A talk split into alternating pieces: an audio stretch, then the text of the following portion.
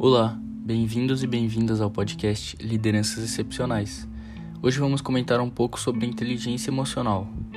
Uma das habilidades fundamentais para aqueles que têm inteligência emocional é saber reconhecer as próprias emoções. Quando é que você sente insegurança, raiva e prazer? Quando se sente alegre? Ou em qual estágio de ansiedade você está? Quem reconhece as próprias emoções consegue refletir se o que as está causando é um estimulador condizente com o tempo e a ação presentes, ou se é apenas uma resposta aprendida em situações passadas, que não condizem mais com a realidade atual. Um ótimo exemplo desse desajuste temporal surgiu esses dias, quando o líder me confessou que todo e qualquer trabalho que seu time realizava o deixava tenso, mesmo sendo bem feito, Ainda na mesma conversa, o líder disse que em sua criação era rigorosamente cobrado se tirasse uma nota 9. Assim ficava sempre com a sensação de não ser o suficiente e assim buscava cada vez mais e mais. Acontece que essa mesma tensão que o estimulava se transformava em raiva no seu grupo e, consequentemente, gerava desmotivação. Reconhecer suas emoções e de onde elas vêm pode te ajudar a ajustar suas ações para o tempo presente a reflexão sobre a adequação de suas ações às emoções sentidas pode trazer maior efetividade na hora de lidar com as situações e, consequentemente, fazer com que evolua emocionalmente. Voltando ao nosso exemplo, reconhecer que estava exercendo uma liderança desmotivadora e sendo a causa da falta de engajamento do time funcionou como uma mola propulsora que este líder precisava para conseguir melhorar. Em algum momento você agiu, mas depois ficou pensando se o que estava sentindo te fez tomar ação para o caminho errado? Esta situação pode ser um bom ponto de partida para você começar a desenvolver sua inteligência emocional. Você pode mudar a forma como expressa alguma emoção, ao refletir se ela faz sentido para o tempo presente. Por exemplo, você combinou uma entrega com uma pessoa e ela não fez, e ainda quer te enrolar dizendo que foi por algum motivo pelo qual não tinha controle. Isto pode te gerar frustração, irritação e até raiva dependendo da importância da entrega. Mas pare e reflita se a emoção está ajustada ao tempo presente. Só então, cuide da forma como irá reagir a isso.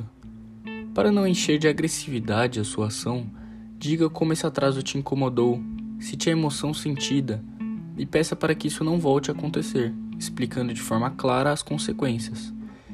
Dirigi algumas cenas estes dias em que havia exatamente este enrolador. As lideranças não conseguiam dar o feedback assertivo, mesmo estando com raiva por se sentirem enganadas pelo colaborador.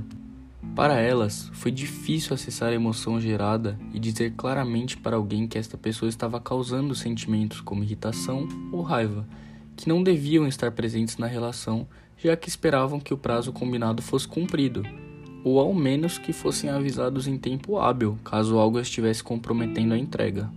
Os líderes nessa situação pensavam que não podiam falar sobre seus sentimentos e que, para serem bons líderes, deveriam ser dóceis na resposta. Acontece que isso fazia com que o enrolador aproveitasse ainda mais a situação para continuar enrolando. A inteligência emocional significa expressar suas emoções em adequação ao que as está gerando, e sempre que necessário, Volte a ajustar sua expressão para garantir que as relações sejam melhores. Aprender sobre suas próprias emoções vai te ajudar a reconhecer melhor as emoções presentes nas outras pessoas, fortalecendo sua empatia e desenvolvendo a habilidade de ajudá-las a melhorar sua conexão emocional consigo mesmas, garantindo assim o bem-estar do time. Estava em outro caso, lidando com um conflito de time para apoiar a gerente o time estava em conflito porque parte do grupo queria que todos trabalhassem presencialmente e a outra parte queria trabalhar de regime home office. Um dos encarregados dizia: Para mim, quem está em casa não trabalha. O outro revidava: Trabalho de casa melhor e mais tempo que aqui. Não pego trânsito e não sou interrompido nas atividades. Ao possibilitar que todos expusessem seus motivos, ficou claro o quanto estavam magoados uns com os outros uma vez que na disputa entravam questões como reconhecimento e valor dado a quem trabalha.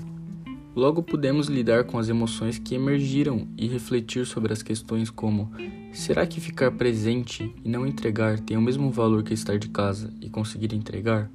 Ao falar bastante sobre o caso e sobre as emoções que emergiram, as pessoas focaram no que era importante: as entregas, a ajuda mútua entre os de casa e os fisicamente presentes.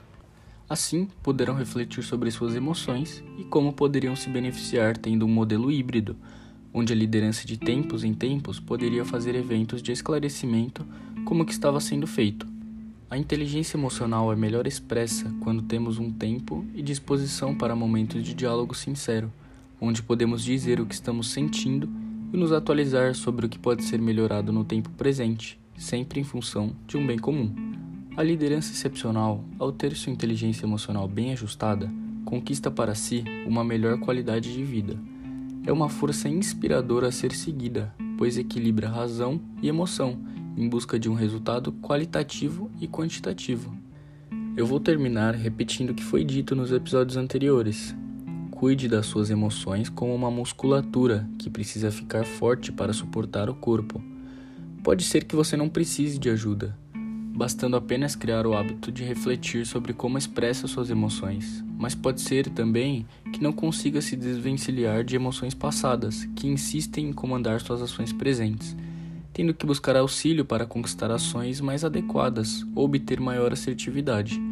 Independente de qual seja o caso, desenvolva-se.